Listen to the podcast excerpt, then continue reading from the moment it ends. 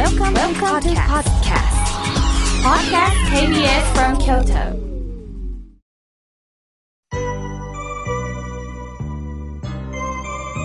さあ、ここからはたくさんのメッセージをいただきましたので、順に紹介させていただきます。まず、はがきをいただきました。かよさん、ありがとうございます。三重県よりありがとうございます。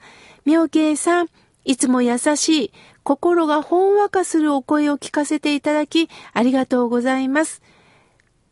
最近、自律神経が乱れて、少々のことで怒ってしまいます。妙慶さんの法話を聞かせていただき、元気が出てきました。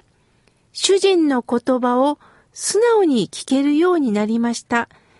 この土曜日、8時が本当に楽しみです。妙慶さん、これからもお体大切にご自愛くださいませ。PS、井村屋さんの食品、本当に美味しいですね、とのことです。ああ、まさに、心と体に栄養を、この番組の趣旨が、かよさんに届けられたんですね。本当で、井村さんのね、食品は本当いろんな種類がありますしね、美味しいですよね。私は最近ね、レンジでチンして、えーそのままいただくゆであずきが大好きなんです。その中にね、バナナを入れたり、お餅を入れたり、いろんなものを入れてね、楽しんでるんです。小腹が空いた時ですよ。もう、スーパーに行くとね、100円切った金額で売っておりますのでね、ぜひ試されてください。そして、えかよさん。イライラした時ね、あの、私がよくやるんですが、頭のてっぺんに100へという自律神経を刺激するツボがあるんです。それをね、トントンと指の先でね、刺激をしてみてください。トントン。すると、自律神経の乱れを整えてくれるそうなんです。私もね、新旧に行った時にね、先生がよくやってくれてね、ほんわかしますので、ちょっとやってみてください。さあ、続いての方です。おはがきをいただきました。ただしさん、いつもありがとうございます。一年間の健康、本当に願いながら生きておりますとのことです。そうですか。ねえ、本当ね、体の調子がいいともちろん嬉しいけども、このラジオをお聞きの皆さんの中には体調の悪い方もおられます。いろんな体調の中で、それぞれ皆さん今の体に向き合って聞いていただけたらと思います。さあ、続いての方です。豊中市より高春さん、ありがとうございます。先日、え左足首を捻挫し、痛みをこらえながら病院の階段を上がっていると、上から4、5歳の男の子とお母さんが降りてこられ、私に進路を譲ってくださいました。私は、ありがとうございますとお礼を言うと、その男の子がお母さんに向かって、ありがとうって言ってくれたよ、と喜んだんです。するとお母さんも、よかったね、と答えておられました。心があったかくなりました。素直な男の子、立派に子育てされてるお母さんに感謝でいっぱいです、とのことです。ほんとそうですよね。ありがとう。いやいや、こちらこそありがとう。ありがとうって言ってくれた嬉しい。なんかそんな言葉っていいですよね。ほっとします。何でもないことなんだけど、反応してくれた。それを受けてくれた。その言葉ってジーンときますよね。高原さん、ありがとうございます。私もほっこりきました。さあ、続いての方です。ラジオネーム、梅子さん、ありがとうございます。妙慶さん、初めてお便りします。私は岡山県に住んでおりますので、妙慶さんのラジオはポッドキャストで聞いています。私は心臓の手術をして自宅で養生しております。今日は疲れが出て思うように動くことができませんでした。妙慶さんはラジオでしんどい時はその時の体調に合わせて過ごしたらいいよと言われたことがとっても心に響きました。予定していたことやしたいことができない時、なんとなく時間を過ごすことがもったいないなと思ってしまいますけれども、体のメッセージを聞いて、これからも今も頑張ってる体にありがとうという感謝をしようと思います。妙慶さんのラジオもそうなんですが、妙慶さんの日替わり法話も楽しみにしております。これからもどうか、妙慶さんの法話を伺いますとのことです。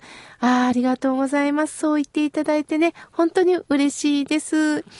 ラジオで法話をお届けし、文字ではね、日替わり法話で、あのー、文字でお届けしておりますのでね、また訪ねてください。さあ、続いての方です。ラジオネーム、竹とんぼさん、ありがとうございます。前釣りよりようこそ。画像が送られてますね。なんだろう、なんだろう。昨年のバレンタインデーの日に、孫娘、小学校5年生がお小遣いがないから、本物のチョコレートが買えないから、折り紙でケーキを作ったの。いちごが乗ったチョコレートケーキです。と持ってきてくれました。涙が出るほど嬉しかったです。ほんと私もジーンときました。その画像をね。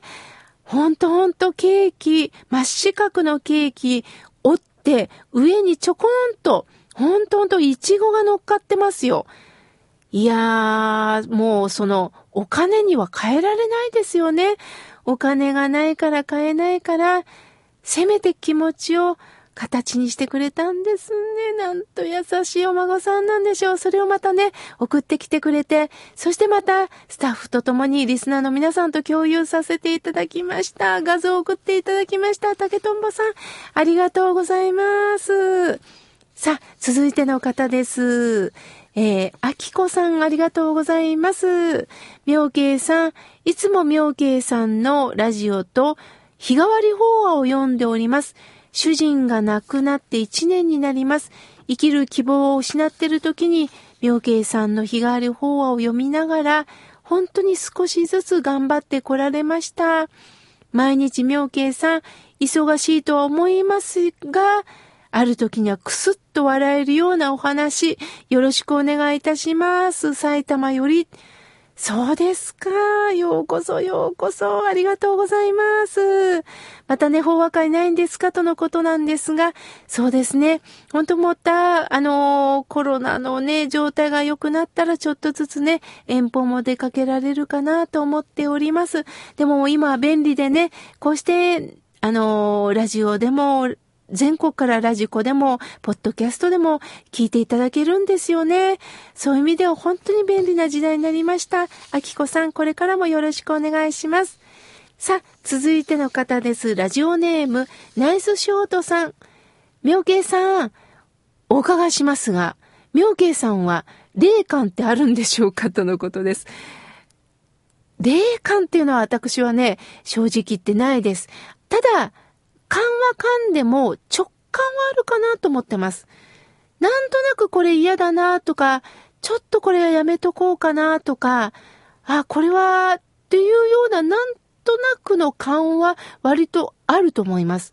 すると結果、あの時決めてなくってよかったっていうのはね、割とあるので、自分の感覚はね、信じております。あの、それはもう皆さん同じことだと思いますよ。自分で嫌だと思ったその感覚、これは絶対にいいなと思ったその感覚、この感覚は自然にいただいた感覚なのでね、それを私は信じております。ありがとうございます。さあ、続いての方です。小山さん、山形県よりありがとうございます。妙慶さん、コロナで大変だけど頑張りましょうより、コロナはあなたが発生させたわけではないんだよと聞くと楽になりますよね、とのことです。ほんとそうですよね。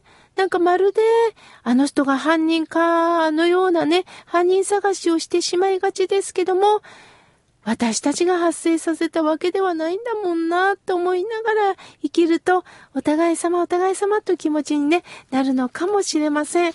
小山さん、貴重なメッセージをありがとうございます。さあ、続いての方です。琵琶湖さん、ありがとうございます。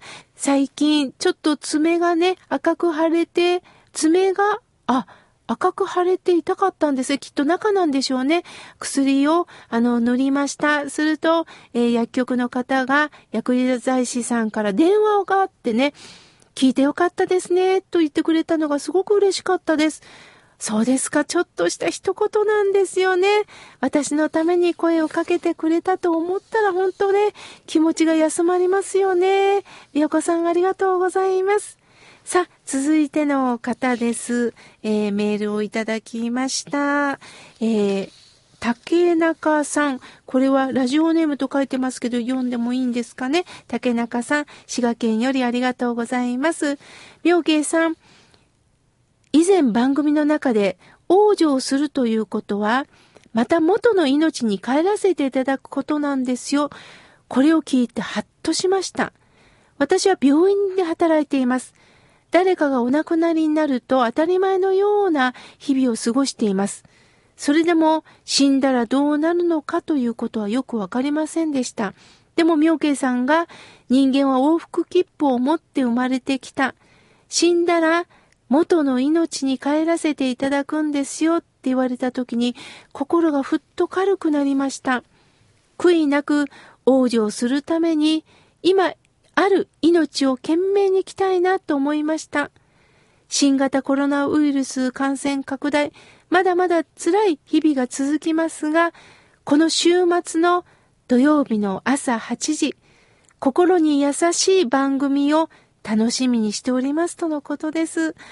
なんと洒落たメールなんでしょうね、竹中さん。ありがとうございます。